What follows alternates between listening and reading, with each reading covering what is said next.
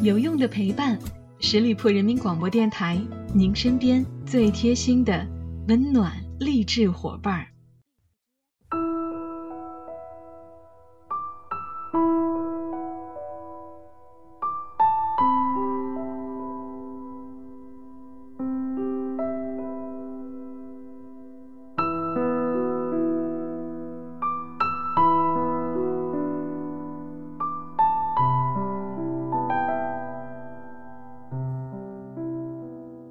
有用的陪伴，十里铺人民广播电台，您身边最贴心的温暖励志伙伴。Hello，亲爱的小伙伴们，又到了每周一与您不见不散的名人风范，我是小五。最近的天气变化非常快，前一秒是艳阳天，后一秒就下起了暴雨，全国的南方地区受灾非常严重，湖南省更是多地被洪水淹了。看了那些新闻，真的是很心痛。也希望全国的灾区人民能够尽快的振作起来，重建美丽的家园。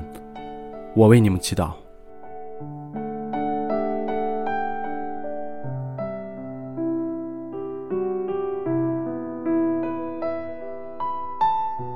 如果我们理解演艺圈的番位排行、片酬数字、代言封面之类影响力竞赛，像理解一场朋友圈进步大赛，那么。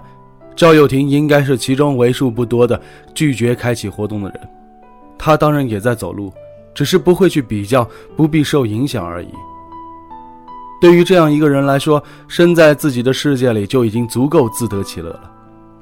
比如说，他到现在从来都没有参加过任何的真人秀，经纪人几次苦口婆心地说，这个时代要接到好电影，必须得扩大影响力。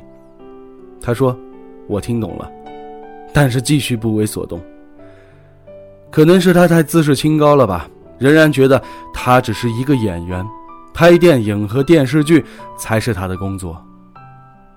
在台湾，媒体常常会把赵又廷、阮经天和彭于晏相提并论，说他们同属于新生代演员里面的 A 咖。与曾经流行一时的花样美男相比，他们是更接近生活、更刚强、更有男性力量的新生代。台湾著名的导演蔡岳勋分析三个 A 咖的气质和戏路，他说他们三个有一大块特质是相通的。阮经天亦正亦邪，是一个双向的演员，还有一种硬感，他是三个人里边硬感最强的。而彭于晏是一个漂亮的大男孩，可爱多一点。赵又廷稍微文质一点，但绝对不是花样男，他可以走有强度、比较 man 的路线，也可以走文质的路线。蔡导说：“我觉得赵又廷是一个质感很好的男生。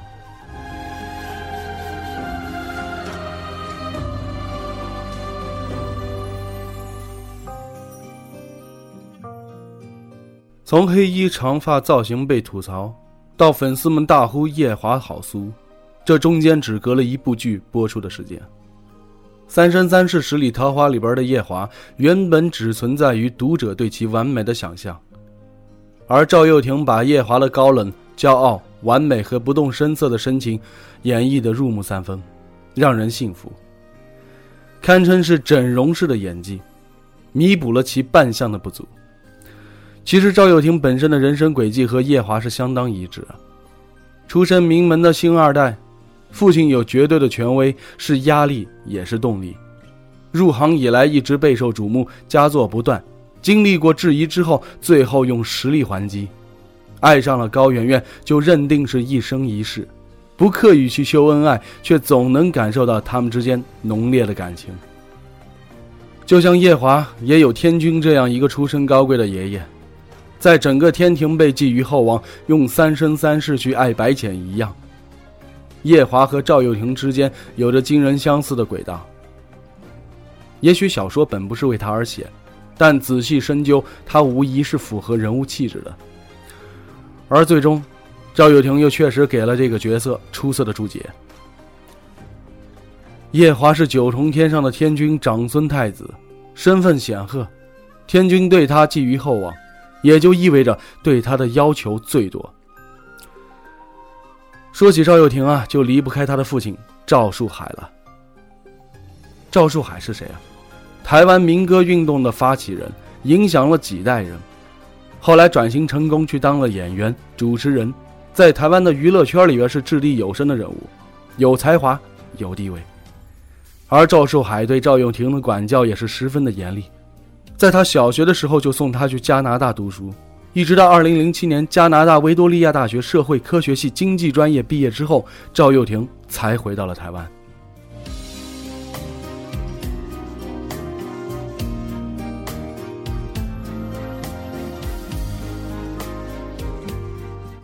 两万岁就飞升上仙的叶华，一直是天之骄子。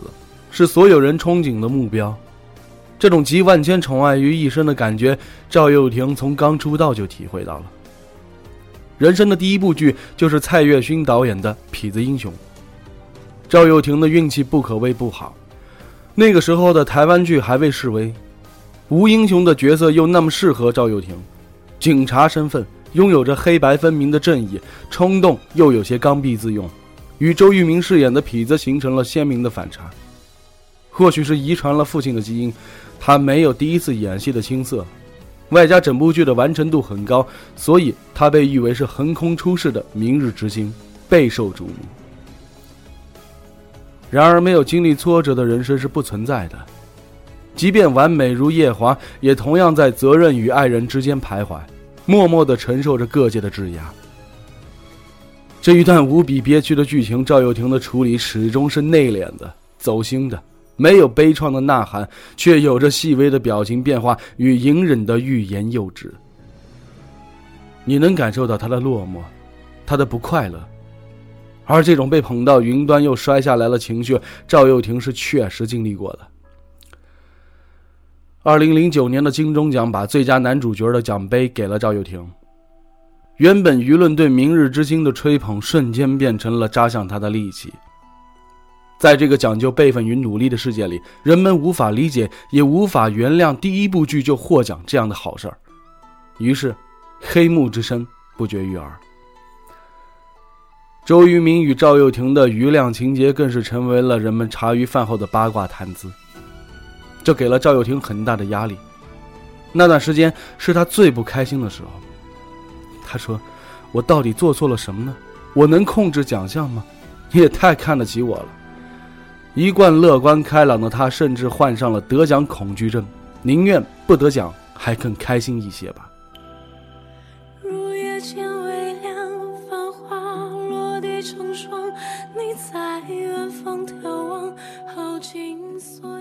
还好赵又廷并未因此消沉，此后他频频受到了大导演的垂青，在电影上突飞猛进，《猛侠》《致我们终将逝去的青春》《搜索》。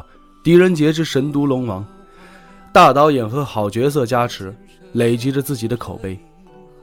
而《三生三世十里桃花》是赵又廷第一次演内地的电视剧，还是一部仙侠古装剧。对于出演《四海八荒》第一美男子叶华，剧集没播出前，大家对他的吐槽，到最后都变成了打脸。叶华这个角色其实不好演，高傲很容易被演成面瘫。深情很容易被演得做作，而赵又廷却演得让人无比的幸福。譬如谈起了白浅的时候，嘴角轻微的扬起，用来表示内心的欢喜；譬如他一本正经的骗着白浅，自己还时不时跟自己对话一下；譬如他演出了墨渊与夜华的细微差异，让人不用看妆就能区分二者。戏里边他撩着白浅，戏外却撩了观众，酥力爆表啊！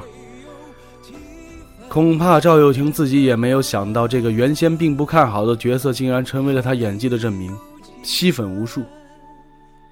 而这源于他一贯的认真，在事业上没有企图心，到达什么样的位置他从来没有想过，但对表演本身，他却有着很强的野心。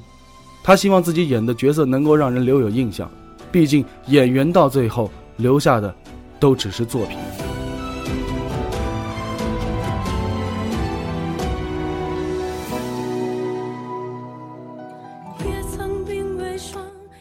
赵又廷的良好家教与乖仔，也体现在他的绯闻数量不多。与高圆圆的恋情始于电影《搜索》，随着剧中男女主角的感情进展，戏外的他们也相恋了。赵又廷天生就有保护欲，觉得女生就是应该拿来宠的。他尊重甚至珍惜女生的很多特质，包括可爱、任性，甚至讨厌的地方，因为他觉得好男人应该包容女生的一切。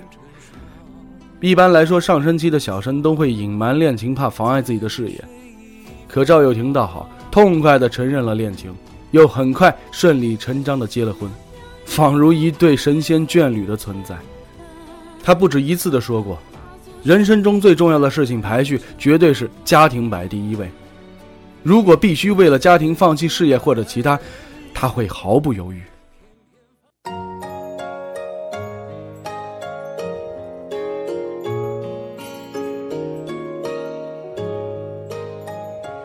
这个三十三岁的男人说：“他从来没有雄心大志，从小到大唯一的期待就是组织一个幸福的家庭。如愿以偿之后，他觉得自己多了一点过日子的责任感。他说：‘我以前比较随心所欲，比如明知道一部戏可能影响力会很大，但是就是不喜欢这个剧本角色，结果我还是会推掉，然后我可能一年都没有工作，都不接戏。想想等不到好的戏，就这样算了吧。’”但我现在就会改变心态，不行啊，我得养家，不能不工作呀。他非常清楚，他注定不会成为一个多伟大的演员。在他青葱少年时，常有文学创作的灵感，然而他现在发现自己干枯了，生活在非常稳定和快乐的状态，没有要表达的东西了。这是两个极端，没有办法兼得。但就算再让他选一次，他也仍然要快乐。但是也未必不遗憾，不是为自己，而是为环境。演艺圈里边，黄渤算是他的大哥。一次聊天的时候，黄渤跟他说：“这个时代应该再没有产生巨星的可能了。”他非常认同。夜华的喜怒不形于色，心事不让人知，冷若冰霜却情深似海。赵又廷都靠着演技做到了，他似乎从来没有什么激烈的反抗态度，却也不会随波逐流，用一种温和的态度对待身边的人和事儿。但这种温和却恰恰成为他最大的力量，也成了他对叶华这个角色的最好诠释。对了，小五在这里推荐大家看最近的《深夜食堂》里边那个 Mark 的女儿这部单独的小故事，赵又廷的演技爆棚。故事的情节性非常好，让我觉得似乎深夜食堂也不是那么难看了。好了，亲爱的听友们，感谢大家收听今天的名人风范，我是小五，欢迎大家关注十里铺人民广播电台公众微信，在订阅号中直接搜索十里铺人民广播电台，点击关注就可以了。我们下期节目再会喽，拜拜。